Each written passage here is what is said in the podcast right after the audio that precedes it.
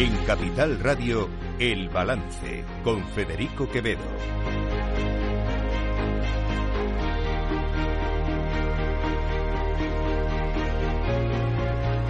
Señoras y señores, buenas noches, bienvenidos este miércoles 27 de diciembre de 2023, son las 8, una hora menos en las Islas Canarias, eh, escuchan la sintonía de Capital Radio. Les invito, como cada día, que nos acompañen desde ahora hasta las 10 de la noche aquí en el Balance. Les vamos a contar toda la actualidad de esta jornada. Ya tres días de que, bueno, tres días de que llegue el fin de semana, a pocos, cuatro días de que llegue el 31 de diciembre, es decir, el último día del año toca, toca hacer balance. Toca hacer balance, es lo que corresponde, por eso este programa se llama así, el balance.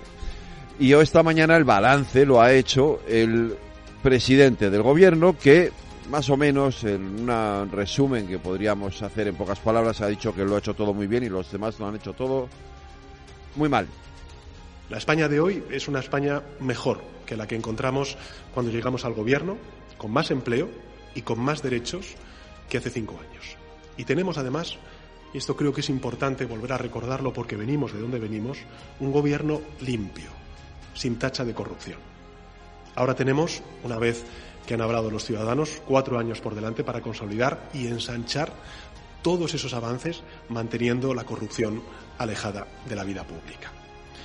Y además de la solidez económica, en este balance me gustaría destacar un aspecto por encima del resto, y es que, aun con todas las dificultades que están sufriendo nuestros conciudadanos cuando se acercan a la sanidad pública, hoy contamos con un estado del bienestar más robusto y mejor preparado que hace un año para cualquier eh, desafío que debamos afrontar.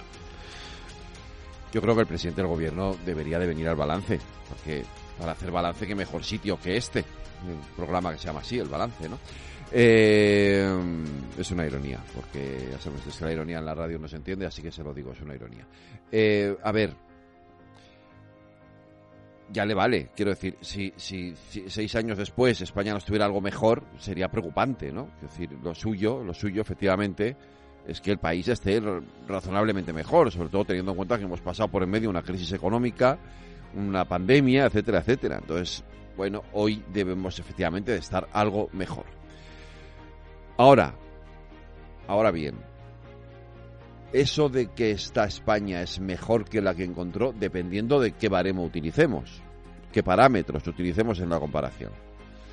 Porque es verdad que probablemente en términos económicos, es verdad, hay más empleo, sí. La mayoría de ellos son fijos discontinuos, es decir, ya saben ustedes, son esta gente que trabaja unas temporadas sí, otras no, pero no se les cuenta en el paro las temporadas que no trabajan. Por lo tanto, bueno, bien, vale, sí, hay algo más de empleo, efectivamente.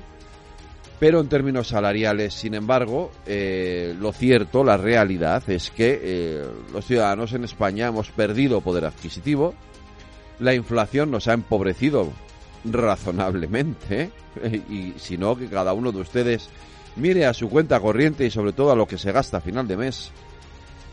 Y aunque es cierto que se han tomado medidas, algunas interesantes, para pues para hacer eso que se ha llamado el escudo social, que además hoy mismo el gobierno ha prorrogado, también es verdad que muchas de esas medidas están dirigidas al global de la población, es decir, para que lo entiendan ustedes claramente, que el hijo de Amancio Ortega le sale gratis el transporte público exactamente igual que al hijo de un señor que no que, que o de una señora que ingrese menos del salario mínimo interprofesional todos los meses. Porque esto es un hecho, es una realidad, es así. El gobierno toma medidas que benefician tanto a los más pobres como a los más ricos. Y eso es algo que, hombre, ¿yo qué quieren que les diga? Cuesta trabajo pensar que un gobierno socialista o socialdemócrata o un gobierno de izquierdas tome medidas que beneficien también a los más ricos. Lo compensan o pretenden compensarlo con aquello de los impuestos a los bancos y a las energéticas, pero tampoco eso, digamos, ni a usted ni a mí nos alivia eh, en lo que nos supone eh, nuestros gastos a final de mes. ¿Quién nos hubiese aliviado más? Pues luego se lo preguntaremos a Juan Bravo, al vicesecretario de Economía del PP, pero seguramente, eh, bueno, pues una deflactación del IRPF, o ampliar el IVA, el IVA reducido, por ejemplo, a, productos como la carne o el pescado, que el gobierno siempre se empeñó en no hacer porque era donde más dinero podía perder si bajaba el IVA. Eh, pues este tipo de cosas, ¿no? Eh, pero miren, independientemente de que, en efecto, desde un punto de vista económico no estamos mejor que cuando llegó el gobierno, el, eh, Pedro Sánchez al poder, es decir, con aquella famosa moción de censura que le hizo a Mariano Rajoy, hay una cuestión que es cierta. Aquel gobierno cayó por la corrupción. Este, hoy por hoy, hoy por hoy, hoy por hoy, no tiene visos de que la corrupción le pueda hacer daño. No lo parece eh, yo no me atrevo a poner la mano en el fuego porque cuando uno pone la, mano en el fuego con estos temas se acaba quemando. Pero eh, eso, es, eso es así. Ahora bien, la situación política es la misma que hace que entonces. ¿España está mejor ahora? No. Y ustedes saben que no. Esta es una España mucho más crispada, mucho más polarizada, una España en la que se ha instalado la descalificación, el insulto, la hiperbolización, lo digo siempre, de la política, los argumentos fáciles, simplones, los mensajes del todo a 100 de Twitter, en la que no hay una reflexión profunda y en la que se han roto los puentes de diálogo entre los principales partidos del país. ¿Quién tiene la culpa? Yo no digo que la tenga solo unos. Según el presidente del gobierno, sí, solo la tiene el Partido Popular y Vox. Pero bueno, el Partido Popular, en definitiva, que es lo que a él le importa. Vox le viene bien. Lo que le importa es el PP. Pero no es verdad. La culpa también la tiene quien ha tomado determinadas decisiones que evidentemente han generado un clima de crispación y de polarización en la vida política. Es decir, cuando uno se va a la cama con los independentistas catalanes y les ofrece una amnistía y les ofrece la autodeterminación y les ofrece el oro y el moro, lógicamente hay una parte de España que se siente ofendida. Cuando uno pacta con Bildu, cuando uno pacta con Bildu va a pasar mañana, va a pasar mañana en el Ayuntamiento de Pamplona, cuando uno pacta con Bildu una moción de censura para echar al alcalde de UPN, a la alcaldesa de UPN en este caso, partido al que, por cierto, ellos apoyaron después de las elecciones del 28 de mayo para que gobernara en la capital de Navarra, pues esto genera polarización. Porque no están pactando, no sé, con Podemos o con Adelante Navarra ni con nada de todo esto, no, están pactando con un partido que hoy todavía le falta por hacer esa parte del recorrido moral que debería de hacer Bildu para legitimarse de cara a los ciudadanos.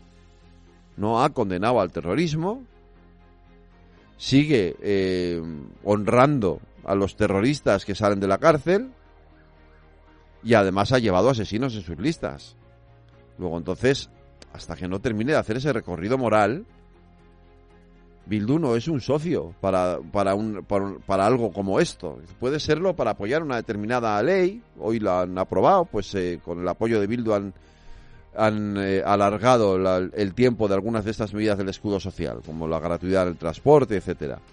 Bueno, a mí que Bildu le apoye eso no me importa. Lo que sí me importa es que el Partido Socialista de Euskadi, que ha tenido destacados miembros que han muerto asesinados por la banda terrorista ETA, pues le dé nada más y nada menos que la capital de Navarra a Bildu. Lo siento, pero es que esto duele. Luego entonces el que polariza no es el PP. El que crispa no es el PP, es cuando se toman determinadas medidas. Esto es un hecho. Y por mucho que Pedro Sánchez diga ahora que no va a haber referéndum. Eh, efectivamente, tenemos que abrir una nueva fase de diálogo, de normalización de la situación política en Cataluña. Eso pasa por las medidas que estamos tomando a nivel de poder legislativo con la ley de amnistía y también pues lógicamente encontrar un punto de encuentro entre aquellas eh, propuestas maximalistas del independentismo, que es pues celebrar un referéndum de autodeterminación que lógicamente pues no comparte ni acepta el gobierno de España ni las eh, fuerzas políticas que, que sustentan a este gobierno, me refiero al gobierno de coalición. Pues el problema es que no nos lo creemos. Es muy difícil creérselo porque antes del 23 de julio también decía que no iba a haber amnistía. Y ahí está la amnistía. Sánchez tiene un problema de credibilidad, de que cambia de opinión demasiado rápido de un día para otro. Y lo que hoy dice que no, la semana que viene, que viene pues puede decir que sí. Porque de esto, de esto, del referéndum, que hoy, por cierto, se lo ha exigido Aragonés en su discurso, de esto es de lo que se está hablando en esas reuniones secretas con mediador en Ginebra.